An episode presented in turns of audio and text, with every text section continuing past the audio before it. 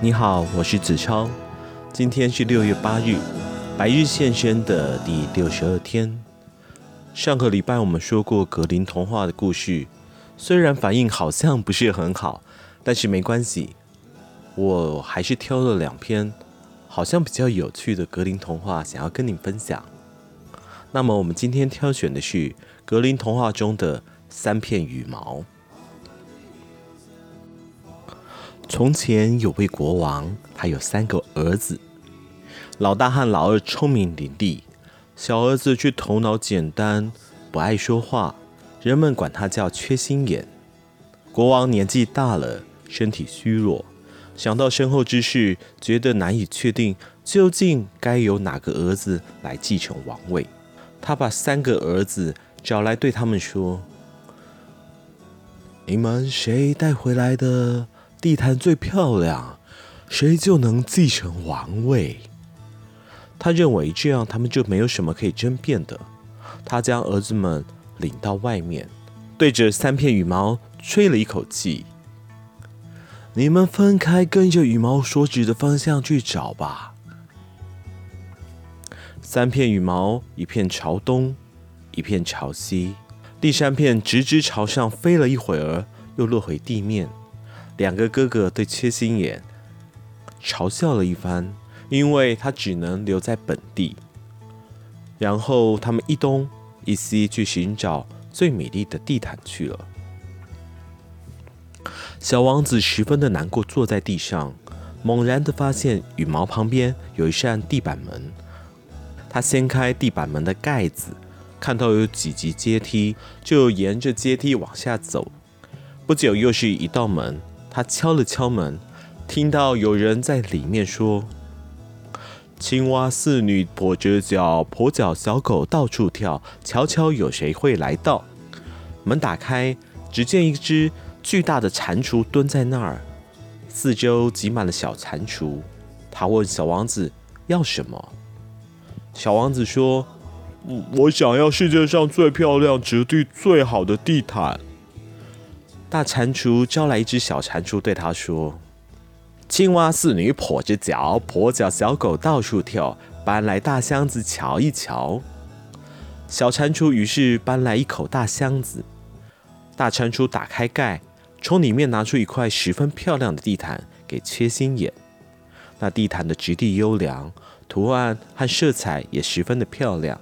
世界上应该没有什么人能够织得出这么美丽的地毯。小王子谢过大蟾蜍之后，带上地毯出来了。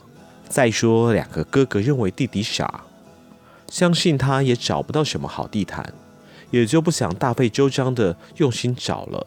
他们都是从最先遇到的牧羊人手中买了一些织得很粗糙的羊毛地毯，带了回来。这个时候，缺心眼也回来了。他将那块美丽无比的地毯交给了父亲。国王一看，惊为天人的说：“公正的说，王位该归小王子。”可是另外两个兄弟吵吵闹闹的说：“说什么也不应该让缺心眼当国王，因为觉得他做什么事情考虑都不周全。”他们吵得国王不得安宁，非得要再比试比试不成。国王于是又说：“谁给我的戒指最漂亮，谁就继承王位。”说着，又将三个儿子带到外面，朝空气中再吹了三片羽毛，让他们跟着羽毛所指的方向去寻找。大王子跟二王子又是一东一西，而缺心眼的羽毛又是朝上升起之后，却又落回地面。哥哥们讥笑他，说他找不到金戒指。自己却取出旧的金戒指，拿到金店去重新打制。小王子像上次一样爬了下去，叫大蟾蜍向大蟾蜍要世界上最漂亮的戒指。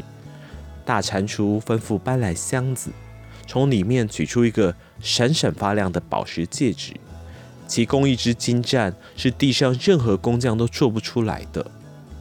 当小王子将戒指拿给国王的时候，做父亲的又说。王位属于小王子，可两位哥哥仍然觉得不开心，他们又不断地给父亲施加压力，非让他得答应再比试一次，还说看谁带回家的姑娘最漂亮，谁就能够继位。国王还是朝天上吹了三片羽毛，所指的方向还是跟之前一模一样。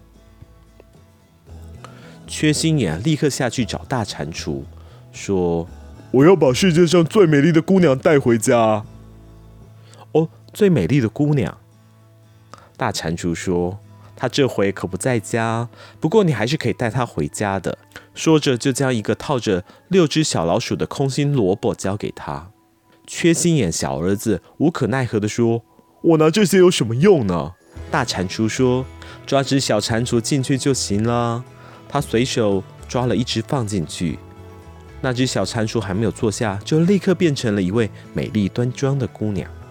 萝卜变成了真正的马车，六只老鼠变成了六匹骏马。缺心眼吻了吻姑娘，立刻带着马车回来见父亲。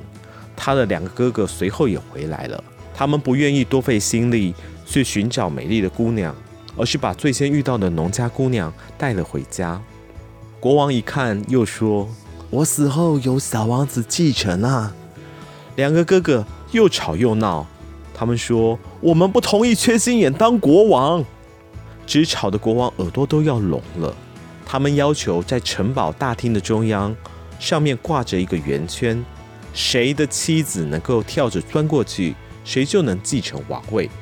他们暗想，农家姑娘结实强壮。